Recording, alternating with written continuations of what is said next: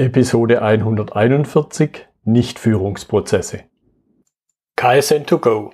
Herzlich willkommen zu dem Podcast für Lean-Interessierte, die in ihren Organisationen die kontinuierliche Verbesserung der Geschäftsprozesse und Abläufe anstreben, um Nutzen zu steigern, Ressourcenverbrauch zu reduzieren und damit Freiräume für echte Wertschöpfung zu schaffen, für mehr Erfolg durch Kunden- und Mitarbeiterzufriedenheit, höhere Produktivität durch mehr Effektivität und Effizienz an den Maschinen, im Außendienst, in den Büros bis zur Chefetage.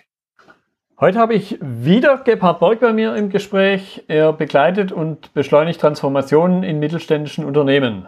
Hallo Gebhard. Hallo Götz. Klasse, dass wir uns wieder unterhalten. Das ist jetzt, wenn ich es richtig im Kopf habe, schon die dritte Episode. Heute mal ein ganz spezielles Thema, wie man, glaube ich, am Titel ja schon rausgehört hat, nämlich Nichtführungsprozesse. Das heißt, es geht um ja. nicht führungslose Organisationen, aber sag nochmal zwei, drei Worte selber zu dir als Person. Ähm, ja, also vor kurzem war ich auf einer Fraunhofer Veranstaltung und da nannte mich jemand Handwerksmeister für soziale Informationen von Betriebswirtschaft. Das fand ich ziemlich passend. Ja. Ähm, also es geht, wenn man, wenn man genau draufschaut, um die Frage, kann sich Betriebswirtschaft weiterentwickeln und wenn ja, wohin und wie passt das sinnvoll in unsere Welt? Also in die Welt der Digitalisierung, der Komplexität, der Widersprüchlichkeit, wie passt es da sinnvoll rein? Mhm. Und, ähm, und darin habe ich einen ganz spannenden Ansatz gefunden, nämlich die Überlegung, komplett auf formale Führung zu verzichten. Ja, da wird jetzt sicher der eine oder andere, mich eingeschlossen, erstmal kurz stocken und drüber nachdenken, was denn das bedeutet. Und, und deshalb vielleicht zum Einstieg erstmal, was war der Auslöser, sich mit dem Thema überhaupt zu beschäftigen? Der Auslöser war tatsächlich ein Kunde. Also praktisch alles, was jetzt kommt, war, war ähm, ist getriggert durch Kunden. Ähm, und es gab einen Kunden, den Stefan Heiler, der war Nachfolger bei sich in der Firma und der wollte einfach nicht mehr oder er wollte überhaupt gar nicht erst anfangen, Leute anzuweisen in seiner Firma. Also es, er, er kam sich doof dabei vor, Leute, die äh, ihr Leben meistern und, und Leute, die er vielleicht auch schon jahrelang kannte, weil er schon seit ewigen Zeiten in der Firma war, dass er die jetzt plötzlich anweisen soll, wie sie ihre Arbeit zu tun haben. Mhm. Und der war auf der Suche nach jemandem, der ihn begleiten kann, eine neue Führungsorganisationskultur zu entwickeln und er fand mich. Ähm, und am Anfang war uns das gar nicht so präzise klar, aber so nach der Hälfte des Weges wurde uns plötzlich klar, ähm, dass im Kern ist es, im Zentrum ist es tatsächlich die konsequente, der konsequente Verzicht auf formale Führung. Mhm. Ähm, klar wurde uns das, als der Stefan Besuch bekam von dem Mitarbeiter in seinem Büro mal. Und der Mitarbeiter wollte von ihm, dass er einen, einen Urlaubszettel unterschrieben kriegt. Stefan hat sich den angeschaut und dann hat er sich gedacht, aber das ist doch so ein typischer Brückentag, hat den Mann angeschaut und gesagt, du willst doch nur nachträglich einen Brückentag genehmigt kriegen, den du nicht mehr geschafft hast, äh, weil du dich so spät gemeldet hast. Hat der andere so ein bisschen rumgedruckst, hat er gegrinst, hat gesagt, ja, im Prinzip schon. Hat Stefan gesagt, okay, das klärst du nicht mit mir, das klärst du mit deinen Kollegen. Aber warum kommst du überhaupt zu mir? Und dann hat der damals gesagt, ja, weil du die letzte Führungskraft bist, die wir haben. Hm. Und da ist uns dann aufgefallen, wir hatten also, wir hatten Organisationsentwicklungsprozess, Dezentralisierung der Organisation und so weiter. Und da ist uns aufgefallen, ungefähr zwei Monate nachdem die letzte Führungskraft gegangen war, dass wir tatsächlich keine formalen Führungskräfte mehr haben. Und dann haben wir gedacht, und wenn das der Clou ist, also wenn einfach der Clou ist, dass man darauf aktiv verzichtet, und seither tun wir das und sehr erfolgreich. Hm, hm. Jetzt könnte ich mir vorstellen, der eine oder andere, wenn er noch ein bisschen drüber nachdenkt, wird sich erst so langsam bewusst, was denn das bedeutet. Mal die Urlaubsscheine, das ist so eine ziemlich offensichtliche Sache, aber im Grunde ja nur ein ganz kleines Detail. Das heißt, ja. eben die Frage, was steckt denn an Bedeutung jetzt da wirklich dahinter, wenn die Führungsrolle weg ist? Wenn die Personen, du hast gesagt, äh, die letzte Führungskraft ist gegangen, da kommen wir sicher nochmal drauf. Mhm. Bestimmte Aufgaben bleiben natürlich trotzdem da. Also was, was bleibt da, was geht? Mal über Urlaubsscheine hinaus. Ähm, also das, was geht, ist Fremddenken könnte man so sagen. Mhm. Also die Aufgabe des Fremd- oder Ferndenkens. Ähm, wenn man Führungskräfte hat, also wenn man sich eine Management- oder mehrere Management-Ebenen vorstellt, Das ist die formale Führung, also irgendwelche Menschen, die ein Papier haben, auf dem steht drauf, dass, dass sie andere Menschen führen oder anweisen dürfen oder ihnen sagen dürfen, wie sie wann was zu tun haben. Ähm, wenn man die jetzt rausnimmt aus der Gleichung, stellt man maßgeblich mal eines fest, ähm, die Denkdelegation vom Mitarbeiter zur Führung verschwindet, weil es einfach niemand mehr gibt, zu dem man das hindelegieren kann. Ähm, das Ferndenken von Führungskräften gegenüber Mitarbeitern, die dann glauben, sie tun für die Mitarbeiter was Gutes oder für die Firma was Gutes, wenn sie irgendwas auf eine bestimmte Art und Weise machen, fällt auch weg. Und das, was dann dadurch auftaucht, ist die Anforderung, dass jeder Mensch sein Gehirn, das ihm zwischen die Ohren gegeben wurde, mhm. selber benutzen muss. Und was dann praktisch auch wegfällt, ist die ganze Politisiererei, die wir in Firmen haben. Nicht die Gerüchteküche, die bleibt, aber die Politisiererei um, um Pöstchen und Ämter und Karriere, das fällt alles weg. Was sehr stark wegfällt, sind Statussymbole, die fallen alle weg. Und was auch wegfällt, ist äh, Zeitverlust dadurch, dass Führungskräfte versuchen, etwas zu richten mhm. in der Firma. Das fällt auch alles weg. Was aber dazu kommt, ist, dass man äh, neue Herausforderungen hat an, an die Qualität, an den Reifegrad der Kommunikation mhm. und an das soziale Miteinander mit den Menschen. Das kommt dazu. Also das sind Aufgaben, die neu reinkommen. Und was zum Beispiel auch wegfällt, ist das Controlling hin zum, zu, zu der Führung.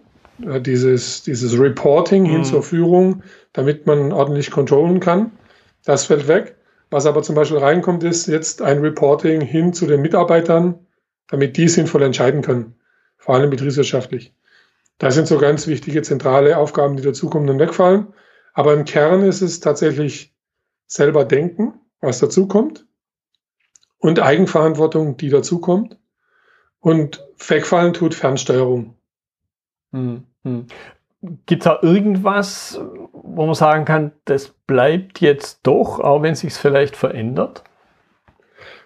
Also bleiben tut tatsächlich ganz viel. Ähm, also was zum Beispiel bleibt, ist Orientierung zum Markt hin. Ähm, die wird sogar noch viel, viel präziser, schärfer und deutlicher. Also die, der Blick auf den Kunden oder auf, auf die Art und Weise, wie man verkauft, auf die Gesetzgebungen, auf, auf Rahmenbedingungen wie Wirtschaftsverbände und so weiter, das wird viel schärfer und, und bleibt natürlich und mhm. gibt Stabilität. Ähm, und was auch bleibt, sind zum Beispiel halt alle betriebswirtschaftlichen Zusammenhänge bleiben nach wie vor bestehen.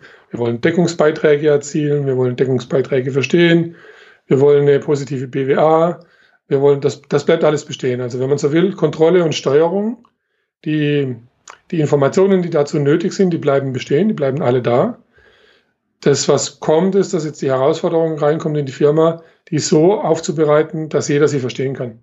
Mhm. Ja. Aber bleiben tut wirklich ganz, ganz arg viel. Ja. Aber natürlich. Die ganze Arbeit bleibt auch. Ja. Genau, auf, auf den Punkt will ich jetzt als nächstes noch ein bisschen raus. Du hast gesagt, es sind ja Menschen gegangen, Aufgaben sind geblieben, neue sind dazugekommen, klar, ein paar sind auch weggefallen. Das heißt, da höre ich aber durchaus schon auch raus, es wurden Aufgaben neu verteilt. Und das ist ein ganz wichtiger Aspekt, dass man Aufgaben neu lernen muss zu verteilen. Hm. Also, wobei wir festgestellt haben, das ist so, wenn man so eine Firma, es gibt ja die Pareto-Prinzip 80-20. Hm. Ähm, wir haben erkannt irgendwann, die, das gilt sogar auch für die Arbeitslast. Also, wenn man Führungskräfte hat, die wenigsten Firmen werden das so zugestehen, aber man könnte es mal analysieren. Meine These ist, wenn man Führungskräfte hat, dann hat man eine Arbeitslastverteilung von 20 Prozent der Mitarbeiter machen 80 Prozent der Arbeit. Ja. Und 80 Prozent der Mitarbeiter machen demnach 20 Prozent der Arbeit. Und wenn man die Führungskräfte aus der Gleichung rausnimmt, dann fällt das auf. Also dann wird das deutlich.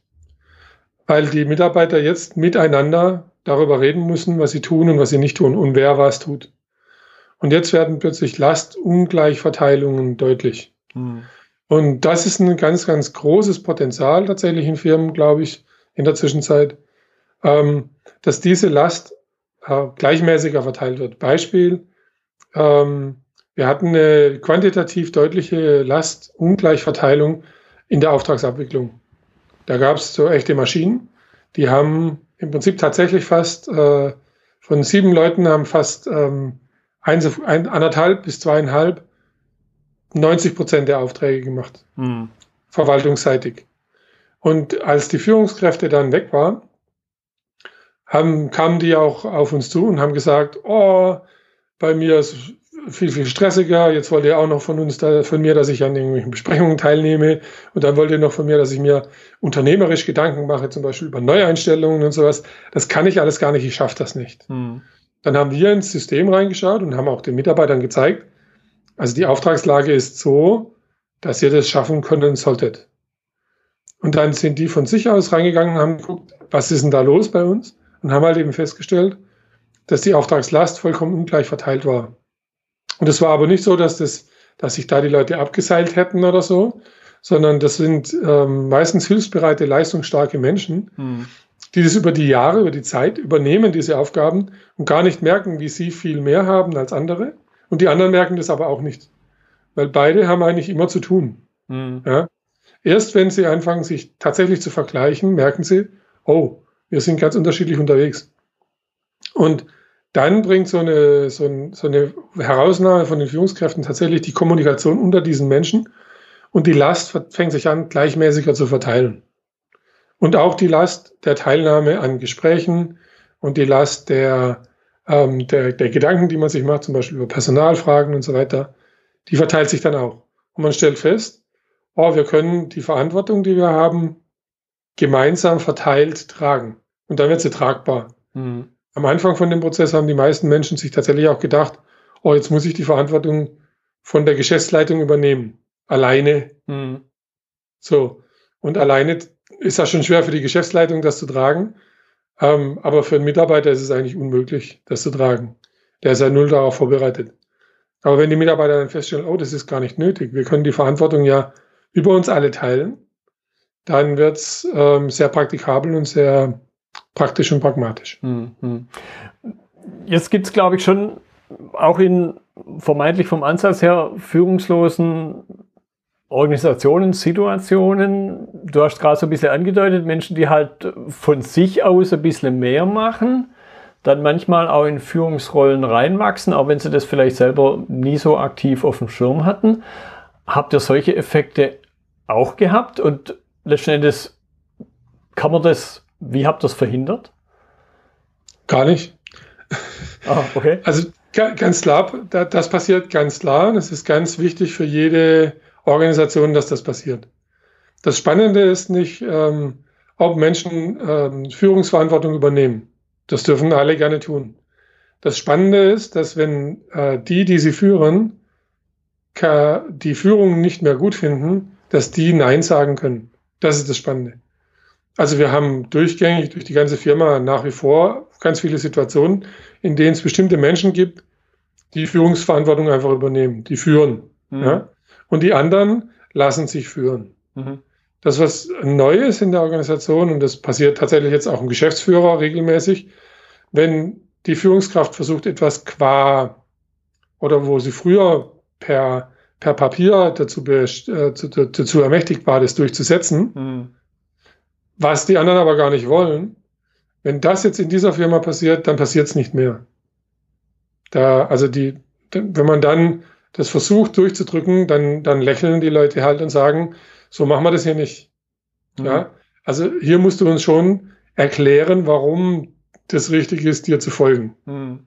Mhm. Und wenn wir das nicht für richtig halten, Jetzt kommt natürlich sofort das andere dazu. Wenn wir es nicht für richtig halten, dann muss jemand anders da die Führung übernehmen und wir folgen dann jemand anderem unter Umständen. Also es ist ganz selten, es, es passiert einfach sozial ganz selten, dass es eine Situation gibt, in der niemand führt. Das Spannende ist nicht die Führung. Das Spannende ist die Fähigkeit und die Erlaubnis der Führung zu sagen, so wie du jetzt willst, so wollen wir nicht mehr. Mhm. Und dann sofort die Verantwortung übernehmen zu müssen, praktisch die Führungskraft kann sofort dagegen fragen, ja, was wollt ihr dann oder wie mhm. wollt ihr dann? Mhm. Und dann hat man sozusagen sofort die Notwendigkeit, einen, einen gleich guten, besseren Vorschlag tatsächlich zu machen. Und, und das hilft eigentlich der Organisation total in, in dynamischen Zeiten. Ja, das, das hilft sehr, dass man sich nicht, dass sich niemand an der, in der Firma daran festhalten kann, dass er das Recht hat, erstmal seine Meinung durchzusetzen. sondern jeder muss praktisch immer die anderen auch mitnehmen und überzeugen. Hm.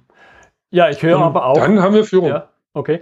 Ich höre aber auch raus, dass ich mich nicht verweigern kann, sondern wenn ich sage, nee, mag ich so nicht, dann kann ich das nicht nur wie ein kleines Kind, das jetzt halt bockig ist, sondern ich muss dann aber auch bereit sein, eine Alternative darzustellen, oder? Genau, das ist zwingend notwendig, weil sonst kommt man ja in, also sonst kommt man in den Stillstand. Ähm, ich, kann nicht, ich kann nicht unbegründet bocken, wenn man so will. Mhm. Ich kann auch nicht ähm, unbegründet Vetos einlegen oder irgendwas blockieren, sondern ich muss es halt begründen. Mhm. Ähm, was ich aber haben darf, und das ist äh, sehr, sehr wertvoll, ich darf halt Widerstand haben. Mhm. Also man darf zum Beispiel, das muss auch nicht immer total sachlich begründet sein, sondern man kann auch wirklich sagen, ich habe ein total ungutes Gefühl dabei. Und dann können einem die anderen helfen und man kann in so Fragerunden einsteigen wie, wo kommt ein ungutes Gefühl denn her? Kommt es aus dem Ansatz, kommt es aus dem Lösungsweg, kommt es aus dem Ziel, das wir dann erreichen? Wo ist denn ein ungutes Gefühl? Also warum, warum Warum willst du denn nicht mitmachen? Und man kann so den Widerständen nachgehen und wenn man eben mit Widerständen, mit den Widerständen anfängt, konstruktiv zu arbeiten, entwickelt man automatisch die Lösung weiter. Man entwickelt automatisch Lösungen, die funktionieren. Hm, hm. Okay. Also es ist nicht so, dass man so, so Schwarz-Weiß-Konfrontationssituationen stark oder viel oder häufig erlebt, wo sagt, oh, wenn du das machst, dann gehe ich oder so. Das passiert ganz selten. Also ich wüsste, ich könnte mich jetzt nicht an eine erinnern. Du hast ganz am Anfang gesagt, und das ist jetzt der nächste Punkt, den ich aufgreifen möchte, es sind aber auch Führungskräfte gegangen. Was waren da so ja. die Hintergründe? Wie sind, sind alle gegangen? Erstmal vielleicht auch die, auch die Frage. Was ist mit denen gewesen, die da geblieben sind und eben diese Führungsrolle, dieses Anweisen, worüber sie sich vielleicht ein Stück weit ja auch selber definiert haben, wo das plötzlich weg war? Also es sind nicht alle gegangen. Okay. Es sind da, welche da geblieben, aber für die steht nicht, natürlich ist es auch wieder falsch, für die steht ähm, eine Persönlichkeitsentwicklung oder eine Entwicklung ihrer Rolle an. Ja? Ähm, die müssen halt äh, überlegen, bin ich äh, eigentlich eher eine operative Kraft, wenn man so will, also eine konstruktiv-operative Kraft, die eben Sachen umsetzt. Dann ist man in der Organisation in der Peripherie eigentlich besser aufgehoben als im Zentrum. Mhm. Oder bin ich äh, das, was man dann Coach oder Facilitator oder Trainer oder sowas, bin ich eher so, ein, so eine unterstützende Kraft oder habe ich unterstützende Talente, dann kann man in so einer Organisation im Zentrum bleiben. Man verliert halt die Weisungsbefugnis. Hm. Äh, warum, warum sind Leute gegangen oder Führungskräfte gegangen? Also eins ist ganz einfach, ähm, weil sie gesagt haben, oi, ich will in meinem Lebenslauf Karriere drinstehen haben, ich will Personalverantwortung da drinstehen haben, ich will eine Führungsposition übernehmen. Euch gibt es ja gar keine Führungsposition mehr, dann kann ich keine übernehmen, das ist für mich keine Zukunft. Mhm. Das geht da nicht. Ähm, das war so, wo, wo ich denke, das ist sehr klar aufgestellt und das ist eigentlich eine sehr gute Aussage. Und das passt, passt, äh, das passt sehr gut. Und die haben recht, dass sie gehen weil die Organisation das tatsächlich nicht mehr anbieten kann. Mhm. Ähm, und es gab aber andere, die zum Beispiel sagten, das ist alles der richtige Weg und wir machen das alles richtig, aber mich zerreißt. Ich bin eine Weile Führungskraft gewesen. Ich habe als Führungskraft Dinge genau deswegen gemacht. Ich habe Menschen auch auf eine bestimmte Art und Weise behandelt mit dieser Weisungsbefugnis, wenn man so will, gegängelt mit mhm. dieser Weisungsbefugnis oder unter Druck gesetzt mit dieser Weisungsbefugnis. Und ich kann für mich, also ich komme nicht an den Punkt, dass ich mir vorstellen kann, nochmal zurückzugehen und mit denen als ganz normaler Mitarbeiter auf, demselben, auf derselben Ebene zusammenzuarbeiten. Das war so eine andere Begründung, mhm. wo, wo Führungskräfte hatten. Und auch die verstehe ich, ja, weil halt, wenn man praktisch nicht mehr die Sonder, den Sonderstatus hat, dann verändert sich tatsächlich dies, das Sozialgefüge. Und wenn man da jetzt, ich sag mal, ein negatives Beziehungskonto aufgebaut hat mit verschiedenen Mitarbeitern, mit denen man dann wiederum mhm. auf derselben Ebene zusammenarbeiten muss, das kann sehr schwierig werden. Ja, das kann ich mir gut vorstellen. Jetzt glaube ich, Führungskraft alleine, das ist so wie Sahnetorte. Braucht ja auch den Kontrast, nämlich den Mitarbeiter, sprich, du hast vorhin gesagt, die, die, die ihnen folgen, selbst wenn man vielleicht diese formale Weisungsbefugnis nicht mehr hat. Wie sind die, die Mitarbeiter damit zurechtgekommen? Auch vielleicht wieder Unterschiede. Können wir vorstellen, dass es halt auch da Menschen gibt, die eher ein bisschen passiv agieren und vielleicht sogar ein Stück weit froh sind, wenn es jemand gibt, der ihnen einfach sagt, jetzt machst halt das. Wie sind die damit zurechtgekommen? Also die sind nicht nur, sondern die kommen sehr, also die, genau diese Menschen gibt es. Es gibt genau die Menschen, die ähm, sagen, oh, mir wäre es gerade recht, wenn es einen gäbe, der mir sagt, was ich zu tun habe und dann mache ich das. Ja? Und die kommen ähm, in manchen Situationen, in denen sie einfach gefragt sind, also in denen nicht die Führungskraft gefragt ist und wo auch keiner mehr führen kann, sondern wo alle mitarbeiten müssen, da kriegen die, kommen die an ihre Grenze. Aber das ist nicht so, dass sie die nicht meistern, sondern die meistern die auch. Sie kommen halt nur an eine Grenze, wo sie sich dann unwohl fühlen. Genauso wie sie sich unwohl fühlen, wenn der, der sie anweist, nicht der Richtige ist. Also wenn die einen Vorgesetzten haben, der, der sie zwar anweisen soll, und das finden sie grundsätzlich auch gut, aber der sie nicht so anspricht oder so behandelt, wie sie gerne behandelt werden wollen, dann kommen sie genauso an ihre Grenze des Wohlbefindens mhm. und an ihre Komfortzonengrenze. Also die gibt's auf jeden Fall und die bleiben auch da und die haben damit ihre Schwierigkeiten. Ähm, aber sie können damit umgehen, sie können die auch überwinden und vor allem helfen ihnen tatsächlich alle anderen dabei, mhm. das zu überwinden und damit umzugehen. Und zwar nicht nur Menschen, die Führungsverantwortung übernehmen wollen oder in Führung gehen, sondern einfach alle. Alle helfen auch diesen Kollegen und sagen, das kriegen wir schon hin, das schaffen wir, was ist denn dein Thema? Mhm. So. Was die aber tatsächlich auch sehr wertschätzen und deswegen wollen auch die nicht mehr davon weg, also nicht mehr zurück. Das ist, dass sie, wenn sie einen begründeten Widerstand spüren, den einfach auch sagen können mhm. und zum Ausdruck bringen können. Ähm, und das wiederum ist so ein Moment, den, den können den gibt es nicht in einer hierarchischen Organisation, also formal hierarchischen Organisation gibt es den nicht. Ja. Diesen Moment, denn da gibt es wirklich viele Schweiger, die schweigen Dinge hinnehmen, auch wenn sie totaler Mist sind mhm. von der Führung. Ähm, das Zweite, was es gibt, äh, das kann man erleben, das sind so Euphoriker. Die finden das alles super und finden das alles toll und, und gehen sofort mit und wollen sofort 100 Prozent gehen. Ähm, und die merken dann irgendwann, dass es Arbeit ist. Also dass Euphorie nicht reicht, um das zu schaffen, sondern dass man mehr braucht als nur Euphorie. Ähm, und die halten dann früh schnell mit ähm, und haben dann meistens irgendwann so, eine, so, ein, so ein Loch, so ein Motivationsloch.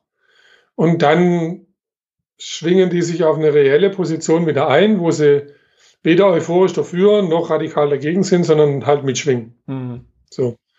Dann gibt es die, also für mich die wertvollsten, das sind die konstruktiven Skeptiker. Die sind nicht dagegen, aber auch nicht euphorisch, sondern die hinterfragen das ständig. Und die fragen sich ständig, ist das richtig? Kann man da hingehen? Kann man das so machen? Hilft uns das? Bringt uns das vorwärts? Und so weiter und so fort. Und die sind total wertvoll. Also das sind so die wertvollsten Mitarbeiter, die man bekommen kann, weil sie eben sich nicht, ähm, wenn man so sagt, will blenden lassen. Die lassen sich nicht blenden, sondern die die lassen sich überzeugen. Ja, die sind nicht verschlossen, die sind mhm. aufgeschlossen, mhm. aber eben skeptisch. Die nenne ich so die skeptisch-konstruktiven Kritiker. Das ist so eine dritte Geschichte. Eine vierte Geschichte, die wir entdeckt haben, das sind Eigennutzenoptimierer. Die, ähm, die finden das alles super. Erstmal, weil sie dann Freiraum kriegen, äh, ihre Arbeit zu ihrem eigenen Nutzen zu optimieren. Und die finden sie erstmal genial die merken nach einer gewissen Zeit, dass ihnen ihre Kollegen zunehmend auf die Füße treten, dann finden sie es ganz schlecht. Und wenn sie das, die ganz schlecht Phase überwinden, schwingen sie sich auch irgendwann so ein wie die Euphoriker. Mhm. Und ich würde, also diese für, diesen vier Menschen bin ich begegnet. Und dann gibt es natürlich die, die Stillen, die schauen sich ein, einfach alles an und machen weiter.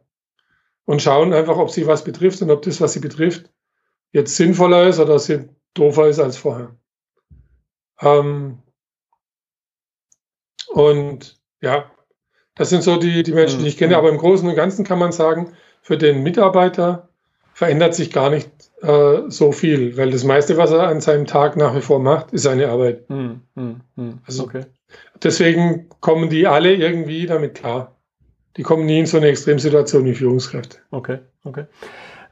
Jetzt gibt es ja, glaube ich, schon eine Führungsaufgabe, nämlich das Einstellen neuer Mitarbeiter, die man vielleicht auf den ersten Blick, aber wir reden jetzt darüber, wo es vielleicht nicht so einfach ist, um es mal ein bisschen vorsichtig und um, vielleicht auch um den heißen Brei mal zu reden, dieses in die Gruppe zu legen. Weil ich ja dann auch keinen mehr habe, unter Umständen so nach dem Motto, den hat ja der Chef eingestellt, äh, dann ist er auch schuld dran, wenn man mit dem nicht zurechtkommt. Was hat sich daraus entwickelt? Weil er ja, wenn ich es richtig verstanden habe, weil er ja auch dieses Thema in die Gruppe gelegt hat. Das ist so eines der zentralsten Themen, die wir mit als erstes in die Gruppe gelegt haben. Weil es, ähm, also die Idee darin ist, ähm, der neue Mitarbeiter sollte prüfen können, mit wem er zukünftig zusammenarbeitet, um zu wissen, ist das die Firma, in der ich arbeiten will? Und die zukünftigen Kolleginnen und Kollegen sollten den neuen Mitarbeiter sehen, um genau dieselbe Frage sich zu beantworten. Ist das ein Mensch, mit dem ich künftig meine viel Zeit meines Lebens verbringen will? Ja, und von dem ich glaube, dass er mir irgendwann mal tatsächlich in meiner Arbeit helfen wird. Mhm. Ähm, und mit dieser, mit dieser Annahme ist eigentlich klar, dass äh, mit die inkompetentesten Menschen das zu entscheiden, ähm, Personalleiter oder Personalbereichsmenschen und Führungskräfte sind. Weil das sind typischerweise genau die Menschen, die nichts mit den Leuten dann später im Arbeitsalltag zu tun haben. Mhm. Weil sie ähm, einfach zu weit weg sind. Also ohne, ohne den jetzt, glaube ich, so willst du wahrscheinlich auch nicht den jetzt direkt Inkompetenz im Sinne von Unfähigkeit nachzuweisen, nachzusagen. Nein, gar nicht. Sonst sind sie einfach sind weit weg. Also die sind in ganz vielen Dingen fähig, wo die Mitarbeiter aktuell, wenn man damit anfängt, komplett unfähig sind. Ähm, und die Mitarbeiter sind aber in ganz vielen Dingen fähig, die, eine, die ein Personalentwickler genau, weil er zu weit weg ist oder ein mhm. Chef auch, weil er zu weit weg ist, gar nicht entscheiden und sehen und, und spüren kann. Ja, das passiert einfach nicht. Mhm.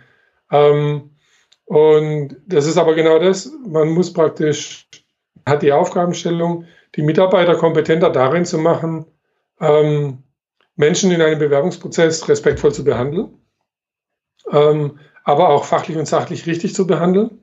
Also ist zum Beispiel bis heute ist es so, dass den administrativen Teil von so einer Bewerbung oder so einer Bewerbungsphase, den übernimmt immer noch, ähm, ich sage mal, die Personalbuchhaltung. Mhm.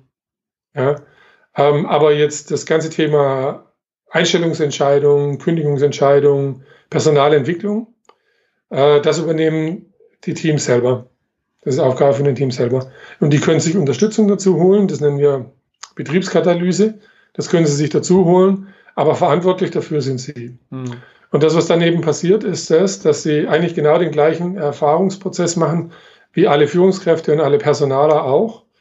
Ähm, die ersten zwei Kandidaten, die sie dann einstellen, da kriegen sie mit Glück den richtigen, aber oft hauen sie einfach auch daneben. Mhm. Und dann merken sie aber jetzt selber, oh, da haben wir uns jemanden, keine Ahnung, einen Blender eingestellt oder da haben wir jemanden, der ähm, gar nicht äh, stressrobust ist, wie, wie, wie uns das vorkam und sowas am Anfang, oder der schlicht und einfach gar nicht die Leistung bringt, die wir, die wir uns vorgestellt haben. Ähm, und jetzt passiert eben was ganz Spannendes. Dadurch, dass die Leute auch dafür verantwortlich sind, genau das auszudrücken und zu sagen, wir kommen mit diesen Menschen nicht klar. Ähm, wir, wir wollen den, mit dem eigentlich nicht weiterarbeiten. Dann müssen Sie auch diesen Menschen gegenüber das erklären. Und wenn man das als gesamten Spannungsbogen zusammennimmt, also diese Entscheidung für jemanden und irgendwann auch konsequent die Entscheidung gegen jemanden, mhm. das ist ein Reifeprozess. Jeder Mensch, der das mal erlebt hat und jeder Mensch, der mal mit jemandem im Raum gesessen ist, den er entlassen hat, weiß, dass er diese Situation so gut es geht vermeiden will in Zukunft. Ja. Und das setzt enorme Qualität in die Personalauswahl tatsächlich.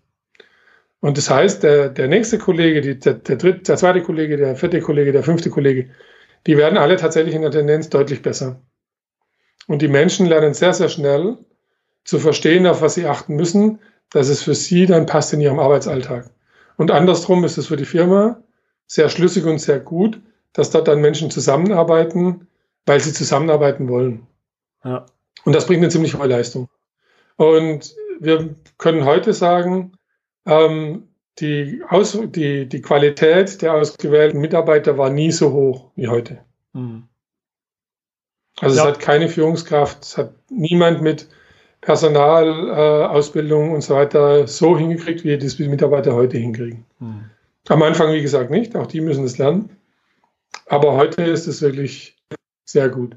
Und sehr, sehr konsequent auch für die Firma. Mhm. Also wenn das nicht funktioniert, aus welchen Gründen auch immer, gibt es auch daraus schnell die Konsequenzen. Und wir machen es auch den Bewerber, also am Anfang klingt das immer ziemlich drastisch, weil wir, weil wir es den Bewerbern irgendwie nicht wirklich einfach machen wollen. Ähm, das heißt, wir konfrontieren die zum Beispiel mit fünf Leuten im Bewerbungsgespräch.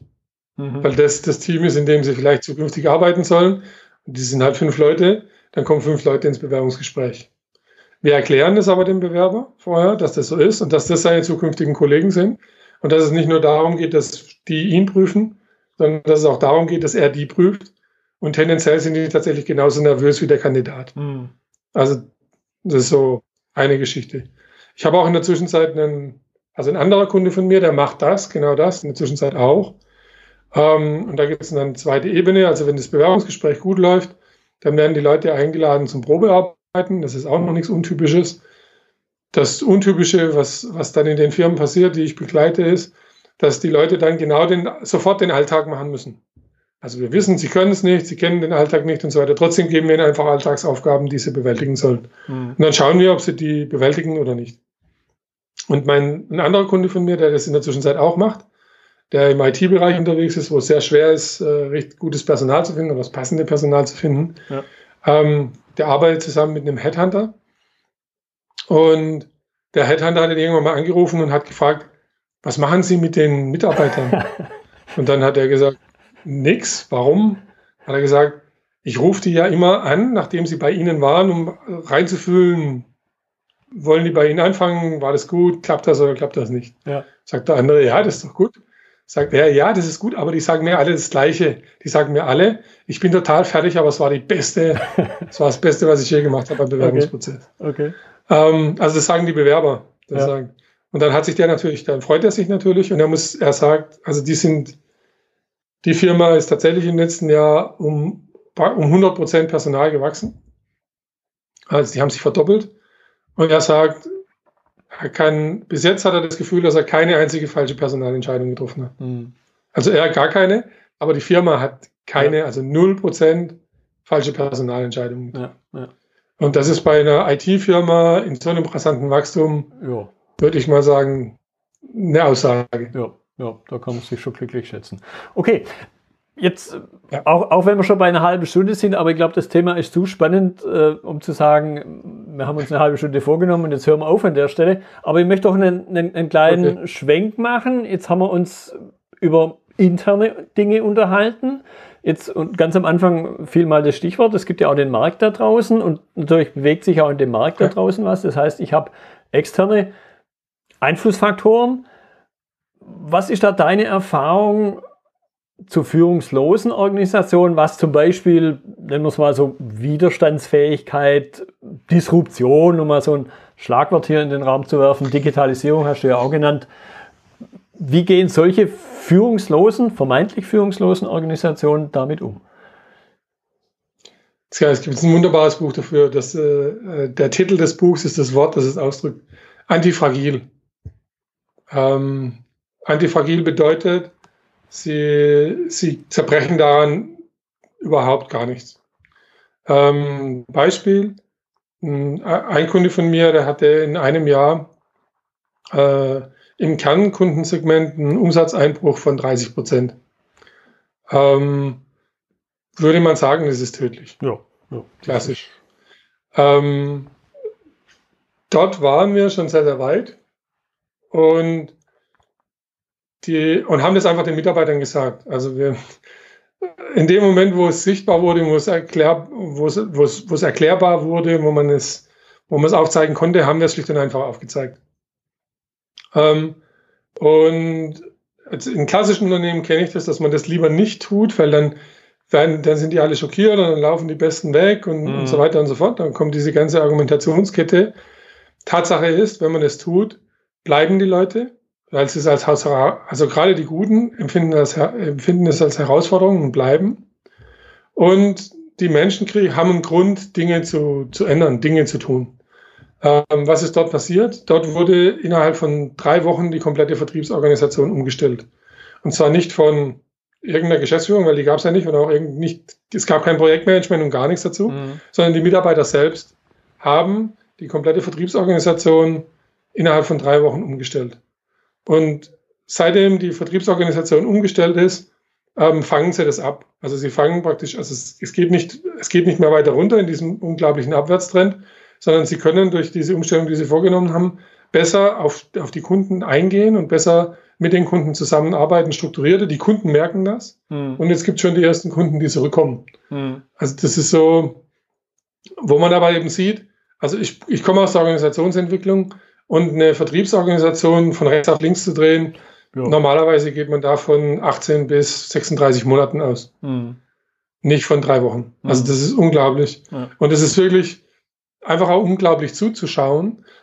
Und warum funktioniert es? Weil die Leute selber denken und weil sie den Sinn erkennen, das zu tun. Weil sie eben sagen, genau das, was wir gerade vorhin hatten, wir haben keine bessere Antwort darauf. Das ist die beste Antwort, die wir haben, also machen wir das. Mhm. Und, und das ist, ähm, wenn, man, wenn man das mal miterleben darf, ist es unglaublich. Ja. Ähm, und, und deswegen würde ich sagen, an jeder Stelle, also dadurch, dass man eben mit mündigen Menschen offen kommunizieren kann, ähm, bekommt man eine viel, viel stabilere Organisation gegen Disruption. Was nicht heißen soll, dass das gegen jede Disruption hilft. Also es gibt mit Sicherheit, wenn jetzt bei denen 50 Prozent Umsatz eingebrochen wäre, dann hätten es wahrscheinlich auch die nicht mehr geschafft. Ja. Mhm. mhm. Ähm, aber die haben, die haben innerhalb von drei Monaten ähm, die Kostenstruktur ähm, um 20 Prozent Kosten gesenkt, wo wir bis heute nicht wissen, was ist das ganz genau gewesen. Mhm. Also hat einfach jeder, hat so, so schwäbisch, so gut schwäbisch, hat jeder gespart. so, jeder hat geguckt, was, was kann ich machen, was kann ich besser machen, was kann ich wirtschaftlich sinnvoll machen. Ähm, auf zur gleichen Zeit, also nicht, das ging nicht in drei Monaten, aber in einem Zeitraum von äh, grob zwölf Monaten, haben sie ähm, in ihren Verkaufsprodukten, in, in der Verhandlung mit dem Kunden, den Preis ungefähr um 20 Prozent, den Durchschnittspreis pro, pro Produkt, pro Auftrag um circa 20 Prozent erhöht. Hm. Also kein BWLer hätte es besser machen können. Ja, ja. ja also sie haben auf der einen Seite Preis erhöht und auf der anderen Seite Kosten reduziert, hm. Was sie äh, innerhalb von 14 Monaten ist das jetzt her, wieder zurückgeführt hat in eine Ertragssituation. Hm. Hm, okay. Also klar, klare Aussage von dir höre ich daraus, solche Organisationen, führungslose Organisationen sind definitiv widerstandsfähiger, weil sie auch schneller reagieren können. Ja, würde ich sagen. Okay. Also wir, wir können es an einem Beispiel festmachen, wenn es äh, spitze auf Knopf geht, dann wird nicht mehr politisiert. Mhm. Was viel Zeit... Also in, allen, ja. äh, Firmen, in allen Firmen, die ich kenne, die eine Hierarchie haben, wird, wird erstmal politisiert.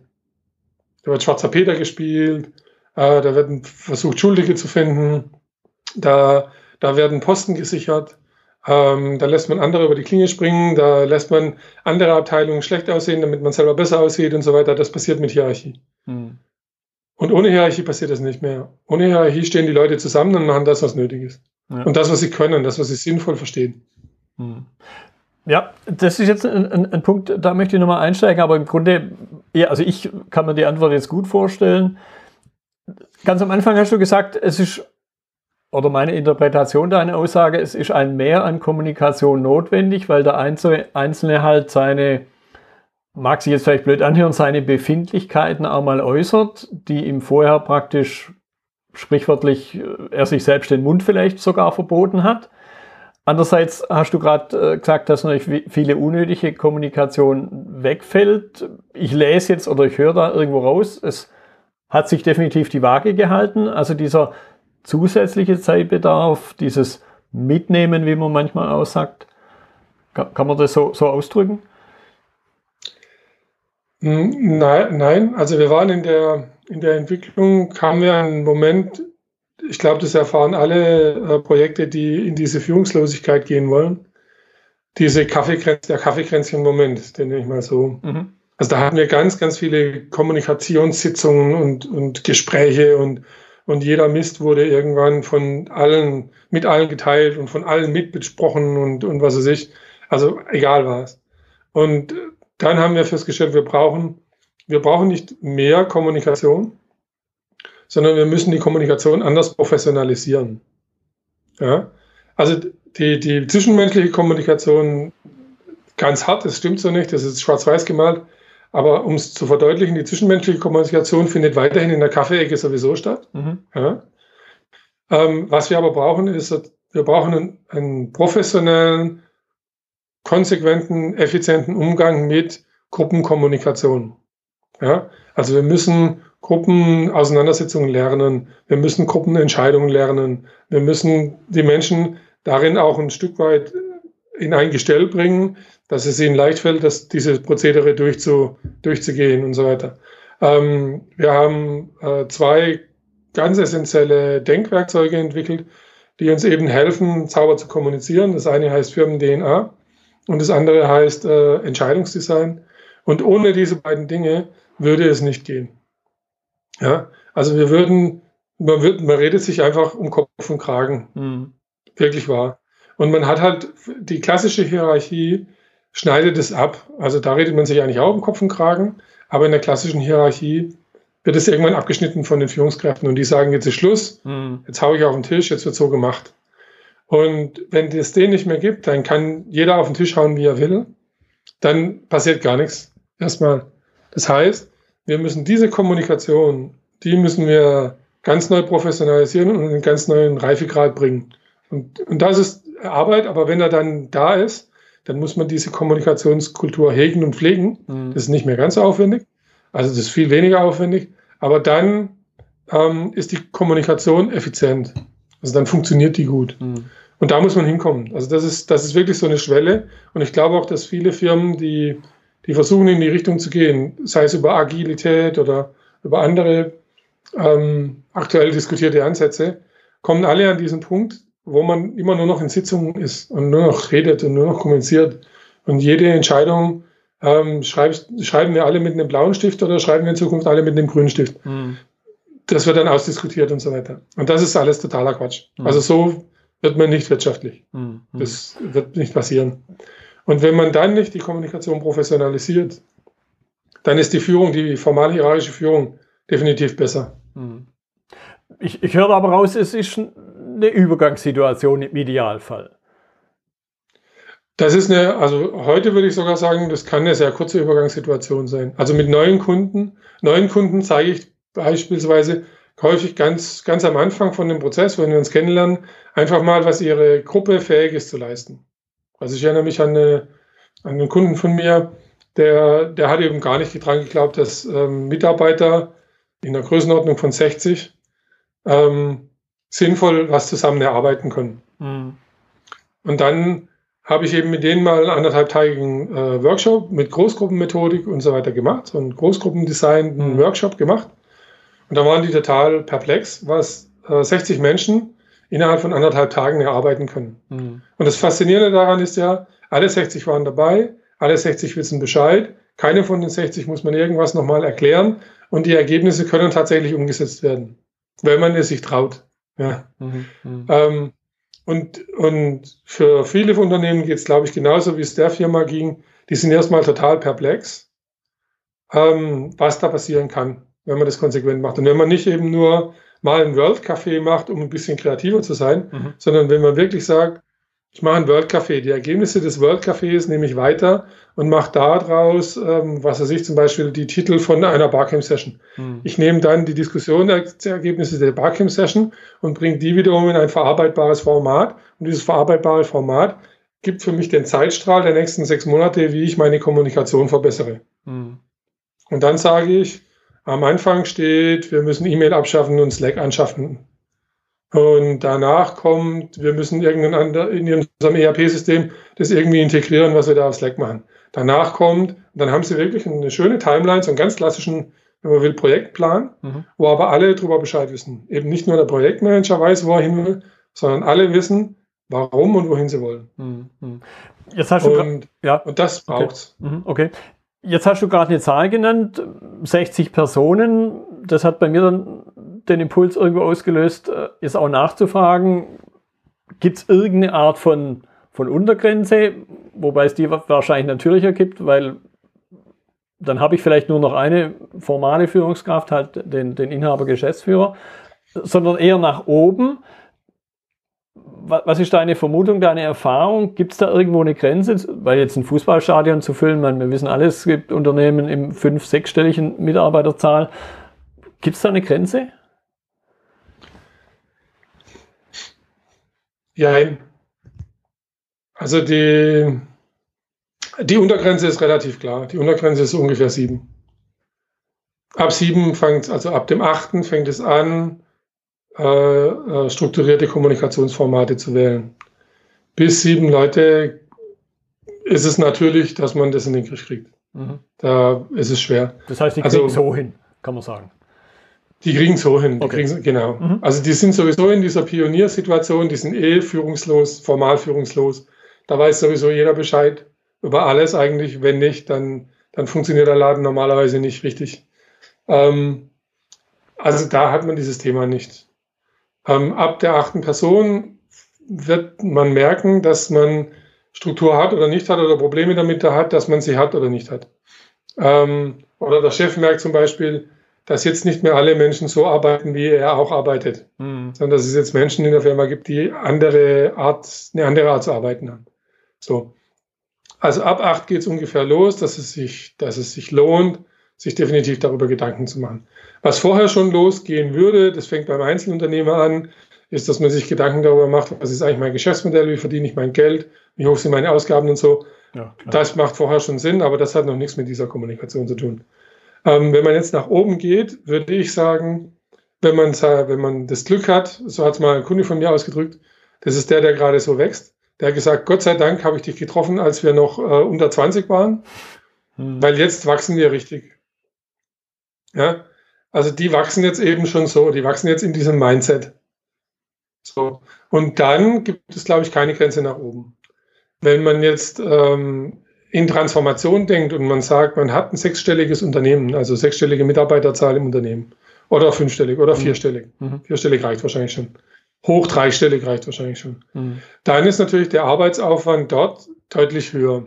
Und jetzt ist ganz klar, je, also dann, dann passiert auch wieder was. Wenn sagen wir mal, wahrscheinlich ist es am schwierigsten bei Unternehmen zwischen, ich würde mal sagen, 800 und 5000 Mitarbeitern weil die, die größer sind, die 5000, die werden sowieso schon wieder zerstückelt. Also die sind schon gar nicht mehr an und für sich so groß. Mhm. Ja?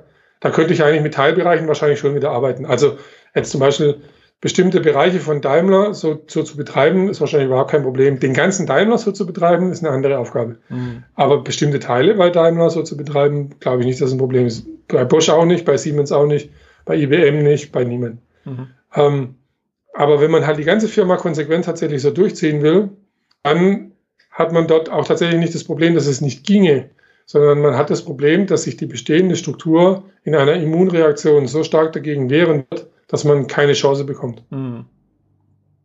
Also das würde gehen, aber da muss man sich überlegen, in der Firma, ich sage mal jetzt bis 300 Mitarbeiter, dass die Anzahl, also das sind die Führungskräfte derart in der Minderheit, ähm, dass wenn man da sagt und, und sinnvolle Angebote macht und mit denen gut umgeht, da werden auch zig Führungskräfte einfach sagen, jo, das kann ich mir ja nicht vorstellen. Da komme ich hin. Mhm. Ja? Ähm, und da ist es dann gar nicht so schwer. Aber wenn man in eine, in eine große Firma geht, 5000, 8000, 20.000, 100.000 Mitarbeiter, da gibt es so viele führungsprivilegierte Menschen, mhm. die politisch agieren werden. Nicht sachlich, fachlich, sondern politisch mhm. agieren werden. Mhm. Ähm, da würde ich sagen, es ist sehr, also das ist nicht unmöglich, aber das ist sehr, sehr schwer. Hm, hm. Jetzt du hast das Buch erwähnt oder auch nicht und jetzt deshalb erwähne ich, ich, ich habe es gelesen ja in, in, der Vorbereitung auf unsere Unterhaltung jetzt, ja. Wo, wo, ja die Entwicklung der Heiler GmbH beschrieben wird. Die Frage, die sich mir ja. jetzt noch stellt, lässt sich aus diesem aus dieser Erfahrung, ich glaube vier Jahre waren es, wenn ich wenn ich es richtig äh, in Erinnerung habe, lässt sich daraus irgend sowas wie eine Blaupause machen. Du hast zwei, drei Stichworte mal gesagt. Oder muss man umgekehrt nicht sagen, jede Organisation, wenn sie nicht ganz klein irgendwo hinwächst auf, auf dem Weg, muss sie viele Erfahrungen selber machen. So dieses auch, das kenne ich jetzt, komme selber aus, aus, einem, aus, aus einem Konzernumfeld, wo ja dieses Not Invented Here auch ein spannender Effekt ist. Ja, also ich würde überhaupt gar keiner Firma äh, empfehlen, äh, irgendwas not invented here zu machen. Ähm, das, was wir bei Heiler entwickelt haben, und also Heiler wird es nicht zweimal geben, es wird keinen zweiten Heiler geben. Mhm. Das passiert nicht. Und das ist auch überhaupt nicht unser Ansinnen. Das, was aber gleich bleibt, äh, ist, wenn man so will, die Denksportaufgabe. Die Denksportaufgabe bleibt die gleiche. Die ist aber, also ich, ich habe in der Zwischenzeit fünf Kunden, die sich auf diesen Weg gemacht haben und jeder ist anders. Was aber alle gemeinsam haben, ist, sie denken auf die gleiche Art und Weise darüber nach. Und da hat Heiler unglaublich große Pionierarbeit geleistet, als Firma tatsächlich, ähm, weil wir praktisch als alle Bereiche der Firma angeschaut haben und jeden Stein rumgedreht haben und jeden Stein unter dem Aspekt, gibt es irgendwo in der Firma einen Grund, warum wir die formale Hierarchie brauchen, außer den Gesetzgeber. Ja, also der Gesetzgeber schreibt ja einen Geschäftsführer vor. Mhm. Aber außer diesem gibt es noch irgendwo in der Firma einen anderen Grund. Und wir haben keinen gefunden, aber was wir gefunden haben, ist eine Art und Weise, über die Firma selbst nachzudenken. Und das zeigt sich zum Beispiel schon, ähm, alle, alle fünf Kunden, die ich habe, haben an einer, an der anderen Stelle angefangen. Also der eine ging über, also dem ging es gut und dann ging es über Gewinnverteilung. Wie macht man denn eine faire Gewinnverteilung? So kam der rein in die Schiene. Mhm. Beim zweiten war es das Thema ähm, interne Kommunikation, die einfach zwischen, also zwischen den Bereichen, wir kennen das bei Konzernen, Schnittstellenmanagement ist immer ein Riesending. Ähm, und das war bei denen halt interne Kommunikation, so ist der eingestiegen. Die dritte ist eingestiegen über das Thema Transparenz machen von Zahlen. Also den Mitarbeiter mal begreiflich machen, wie gut geht es der Firma wirklich wirtschaftlich. Mhm. Ähm, und der vierte ist äh, tatsächlich schon den Weg sehr, sehr weit gegangen gewesen und hat aber nicht verstanden, was, was kann ich meinen Mitarbeitern oder was muss ich meinen Mitarbeitern zumuten können, damit das funktioniert. Mhm. Da ist über die Psychologie gekommen. Ja, mhm. da kam, und daran merkt man schon, ich glaube, der Sechste, den ich kennenlernen, kommt wieder über was ganz anderes. Mhm. Also, und, und das, was wir aber mit allen tatsächlich machen, ist, wir sagen zu allen, wir, ähm, also ich, mach, ich biete zusammen mit einem Kollegen eine Reise an für Unternehmer, für Geschäftsführer und Unternehmer. Und die Reise dient nur dazu, sich darüber im Klaren zu werden, ist das was für mich? Hm. Und selbst auf der Reise schon denkt der Unternehmer seine Firma durch in diesem Aspekt. Und wir gehen mit dem ins Zwiegespräch und wir gehen mit dem in die Auseinandersetzung anhand von seiner Firma. Die sagen zu uns, in meiner Firma, da läuft das und das so und so. Wie würde das denn jetzt da drin aussehen?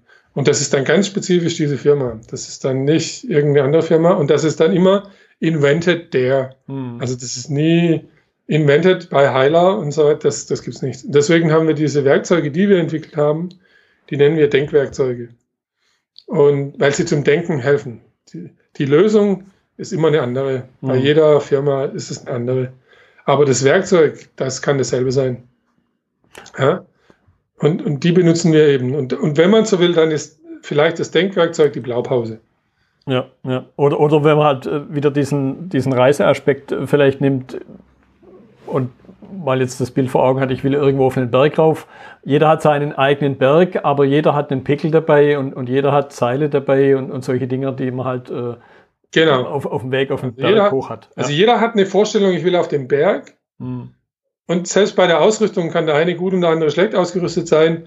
Ich würde jetzt halt behaupten, ich habe eine relativ hochwertige Ausrüstung mhm. anzubieten, mhm. um auf den Berg zu kommen. Mhm. mhm. Ähm, ja. ja, okay. Aber den Weg muss jeder selber gehen. Okay. Da bist, bin ich absolut bei dir. Also keiner wird das Ding in, plötzlich in zwei Tagen drauf haben und als Firma dann machen. Mhm. Das sind mhm. Wege, die man gehen muss. Und es gibt Firmen, Und das ist so, die kleineren Firmen, die, für die ist der Weg viel kürzer. Die sparen sich ganz viel Geld und Zeit und Aufregung. Und je größer die Firma wird, umso anstrengender wird auch ein Teil von dem Weg. Hm, hm. Jetzt habt ihr an ein paar Stellen in dem Buch, das fand ich sehr spannend und, und das möchte ich nur vielleicht ein bisschen auf, aufbohren an der Stelle. Ihr habt ja auch so, mal so andeutungsweise Denkprozesse drin, wo er sagt, Gesamtwirtschaft, wie, wie funktioniert eigentlich Wirtschaft? Wie wird eigentlich gewirtschaftet, äh, auch in Bezug auf die Verantwortung des Einzelnen? Ist es grundsätzlich vorstellbar, deiner Ansicht nach, dass eine Gesamtwirtschaft so funktioniert? Jetzt vielleicht auch vor dem Hintergrund, wie wir ganz am Anfang hatten, es gibt halt, nennen wir es mal, inkompatible Führungskräfte vor allen Dingen. Mitarbeiter kam für mich klar raus, im Grunde weniger. Ähm, also es gibt, es gibt keinen inkompatiblen Menschen. Hm. Aber es gibt Führungskräfte, ähm, die haben einen ähm, in sich liegenden, vom Charakter her in sich liegenden Machtanspruch. Und diese Art, wenn man dem, also wenn man diesem Menschen einmal Führungsverantwortung gibt, dann will der Mensch das nie mehr loslassen. Mhm. Würde man ihm nie diese Art von Führungsverantwortung geben, würde er seine, sein Machtbedürfnis anders versuchen auszuleben. Also wenn man es auf die Gesellschaft projiziert, geht es uns darum zu sagen, ähm, die Gemeinschaft, die Gesellschaft, die Leute, die in dieser Gesellschaft leben, sollen auf sich vertrauen und sollen ihr eigenes Gehirn benutzen und sollen sich nicht irgendwelchen machthungrigen Menschen unterordnen. Ich glaube, in der aktuellen Situation, ohne politisch werden zu wollen, wäre das viel gesünder als das, was wir sehen. Ja, ja. Also ich sehe eben, und, und das ist so die Wirtschaft, die wir haben, bevorzugt, also die, vor allem in der Wirtschaft, die, die wir haben, bevorzugt die formale Hierarchie ähm, den, den Erfolg von machthungrigen Menschen. Mhm. Die sind nicht zwangsläufig kompetenter, die sind nicht sozial empathischer, die sind nicht rücksichtsvoller, sondern genau das Gegenteil. Die sind einfach nur machthungrig. Mhm. Und praktisch an jeder wichtigen, in jeder wichtigen Organisation, die es in unserer Gesellschaft gibt, steht, stehen von diesen machthungrigen Menschen irgendwelche an der Spitze. Mhm. Und das sind die Menschen, die uns führen. Das sind die Menschen, die führen unser Land.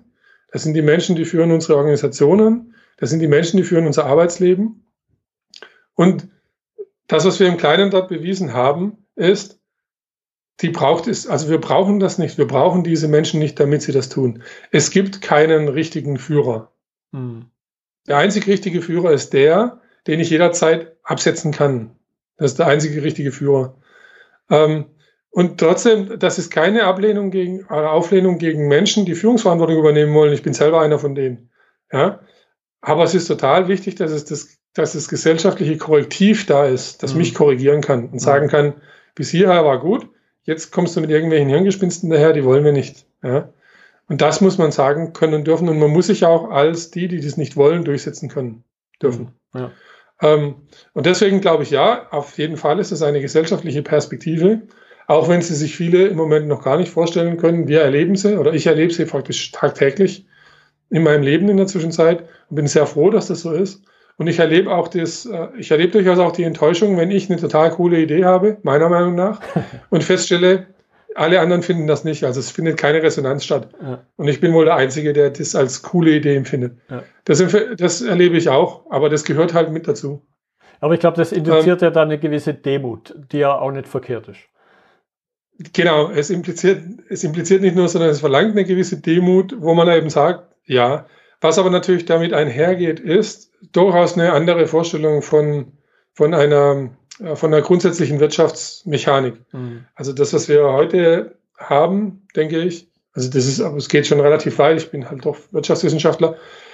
Das ist halt, was wir heute haben, ist im Prinzip eine Wachstums, äh, eine Wachstumsgesellschaft oder eine Wachstumswirtschaft. Wir haben eine Wachstumswirtschaft und wir haben eine Machtwirtschaft. Mhm. Und wo es eigentlich, also wo das andere Modell richtig gut funktionieren würde, noch viel besser funktionieren würde als in dieser Macht- und Wachstumswirtschaft, wäre in einer zirkulären Wirtschaft.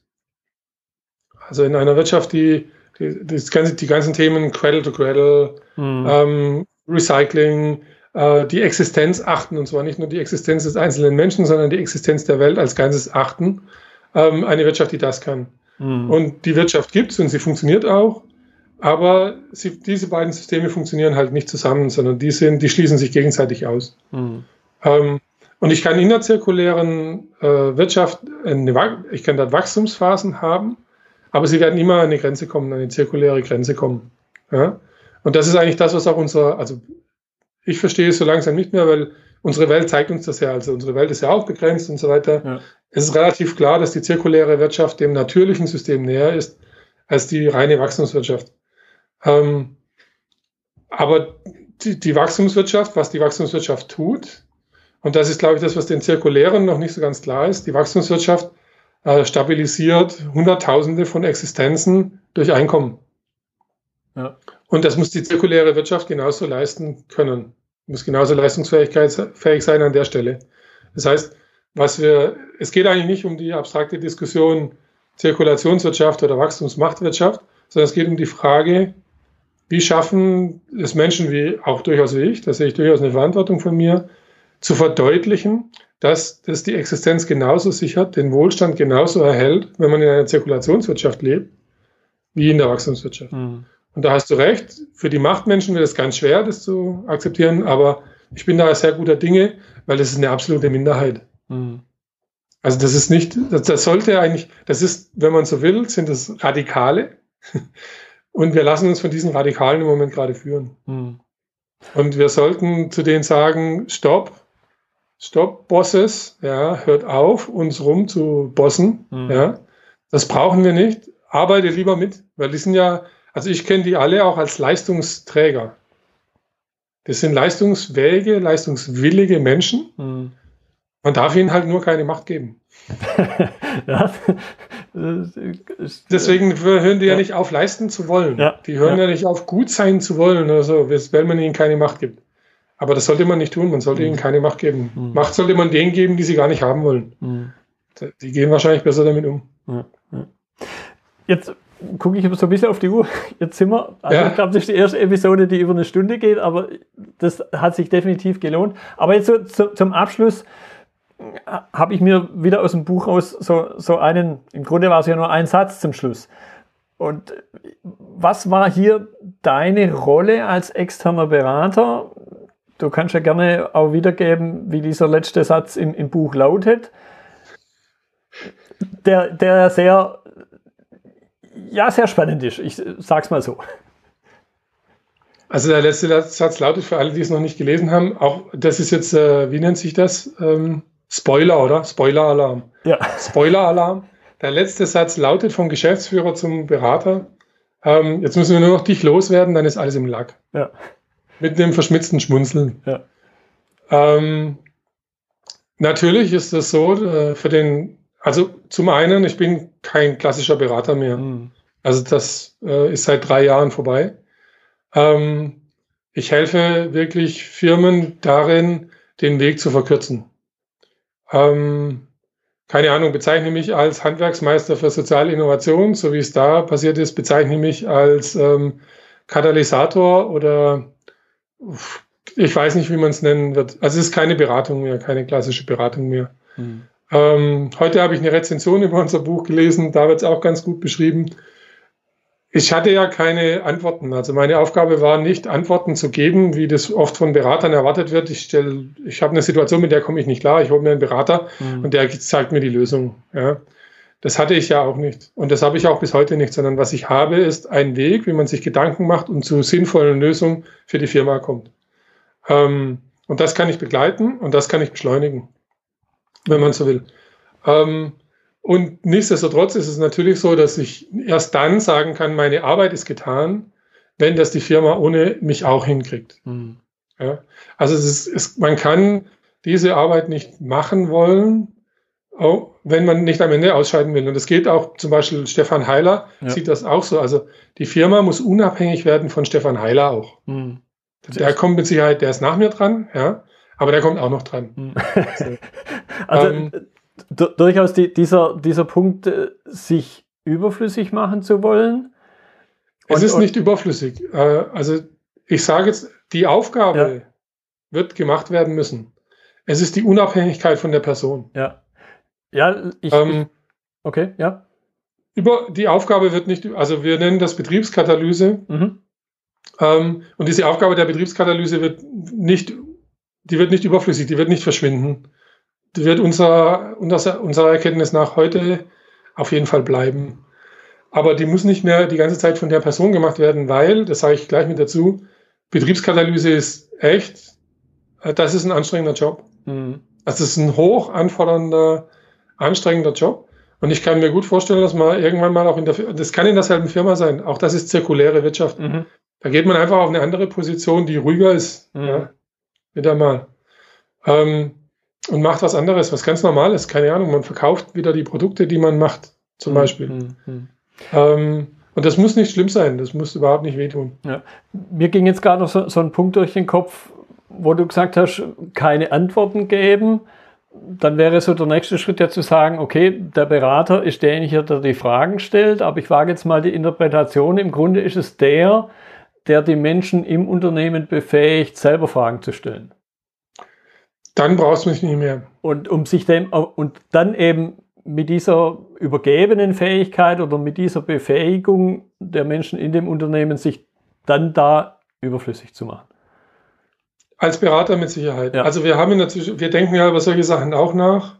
Ähm, in der Zwischenzeit haben wir sogar die Idee, wenn wir jetzt darauf zurückblicken, auf die Rolle Berater, ähm, Geschäftsführer, Mitarbeiter, Transformationsprozess. Ähm, als wir gestartet sind, war es eine Organisationsentwicklung. Dazu braucht man einen Berater. Mhm. Und das wird wahrscheinlich oft noch so sein. Bei meinen äh, danach gewonnenen Kunden bin ich eigentlich schon mehr so ein Supervisor. Also ich will schon viel mehr bei denen selber lassen und helfe denen nur noch das zu machen. Also es ist, da bin ich auch eher im Hintergrund. Also die Mitarbeiter bei Heiler kennt mich jeder Mitarbeiter. Mhm. Ähm, bei meinen neuen Kunden kennen mich auch alle Mitarbeiter von Großgruppen-Events, aber nicht, sie kennen nicht die Intensität, mit der ich die Firma begleite. Das wissen die nicht. Mhm. Ja. Ähm, weil ja die Führungskräfte das selber machen sollen.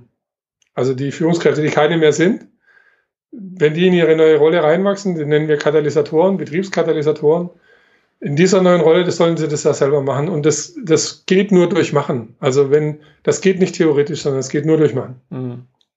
Ähm, und nur so kommt man da rein. Und, und da steht immer, der, die Geschäftsführung steht eigentlich immer als erster dran. Das sind die ersten, die bereit sein müssen, Katalysatoren zu werden. Die müssen die Persönlichkeitsentwicklung und Katalysatoren werden. Und wenn sie sich das vorstellen können und das gut machen, dann sind sie Beispiel in der Firma und dann ist es eine ganze Zeit echt anstrengend in der Firma. Dann kommen irgendwann die Lorbeeren und wenn die dann kommen, dann ist es auch schon an dem Punkt, wo die Geschäftsführer darüber nachdenken, okay, wann komme ich mal wieder raus, aus, wenn man so will, aus der Mühle. Ja? Mhm.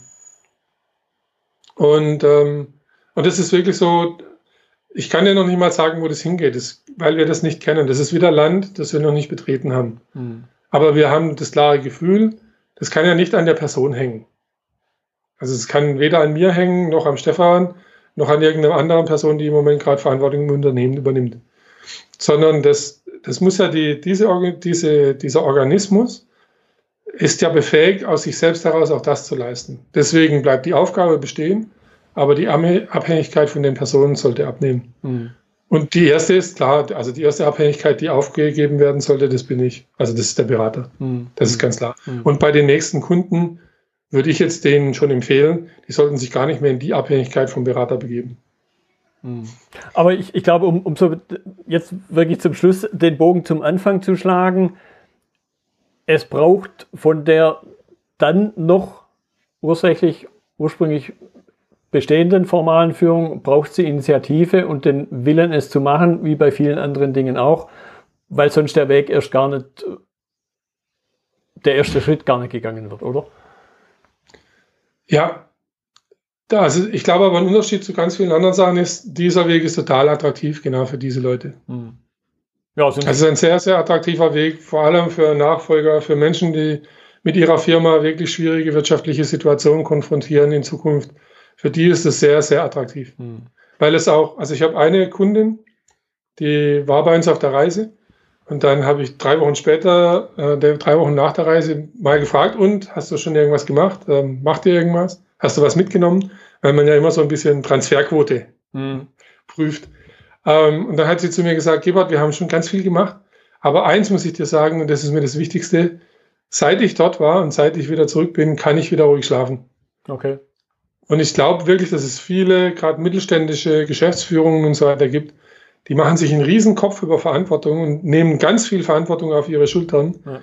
Und das ist ein, ein sehr, sehr attraktiver Weg, ähm, zu sagen, gibt es nicht eine Möglichkeit für unsere Firma, noch stabiler zu existieren? Und ich werde auch einen Teil meiner Verantwortung wieder los. Mhm. Und ich kann wieder ruhig schlafen. So ganz persönlich egoistisch als Mensch. Ich kann wieder mal acht Stunden durchschlafen. Ja, also ich habe das durchaus diesen Spruch auch schon mal verwendet. Im Grunde sind wir manchmal auch bloß Schlafberater. Also da bin ich gerne einer. Okay. Also, also, mich hat es sehr, sehr gefreut, dass ja. sie das mir gesagt hat. Ja. Ähm, das hat mich wirklich umgehauen, weil daran habe ich noch gar nie gedacht gehabt vorher. Ja. Okay. Und sie hat wirklich zu mir gesagt, Gebhardt, ich kann wieder ruhig schlafen. Die Leute denken mit, die Leute machen mit und ich kann wieder ruhig schlafen. Das ist so, und das muss, jahrelang hat sie das nicht gekonnt. Das glaube ich. Und das, das, ist der totale Wahnsinn. Und, ähm, und da, da ich gerade, also ich habe ein sehr großes Faible für kleine mittelständische Firmen unter 100 Mitarbeitern. Mhm. Ähm, und ich glaube, da geht es vielen so in der Zwischenzeit. Ja. Gut. Gebhard, ich danke dir für deine lange Zeit jetzt. Eine Stunde zehn sehe ich hier. Ja, Aber das hat sich, hat sich definitiv gelohnt. Ich werde natürlich in den Notizen zur Episode äh, deine Kontaktdaten drin haben und, und jeder, der jemand sucht, der ihn vielleicht auf dem Weg begleitet oder Wege andeutet, der darf sich natürlich gern an dich wenden, denke ich. Ja, als erstes das Buch durchlesen, das ist immer hilfreich. genau. Das war die heutige Episode im Gespräch mit Gebhard Borg zum Thema Nichtführungsprozesse. Notizen und Links zur Episode finden Sie auf meiner Website unter dem Stichwort 141. Wenn Ihnen die Folge gefallen hat, freue ich mich über Ihre Bewertung bei iTunes. Sie geben damit auch anderen Linieninteressierten die Chance, den Podcast zu entdecken. Ich bin Götz Müller und das war KSN2Go. Vielen Dank fürs Zuhören und Ihr Interesse. Ich wünsche Ihnen eine gute Zeit bis zur nächsten Episode. Und denken Sie immer daran, bei allem, was Sie tun oder lassen, das Leben ist viel zu kurz, um es mit Verschwendung zu verbringen.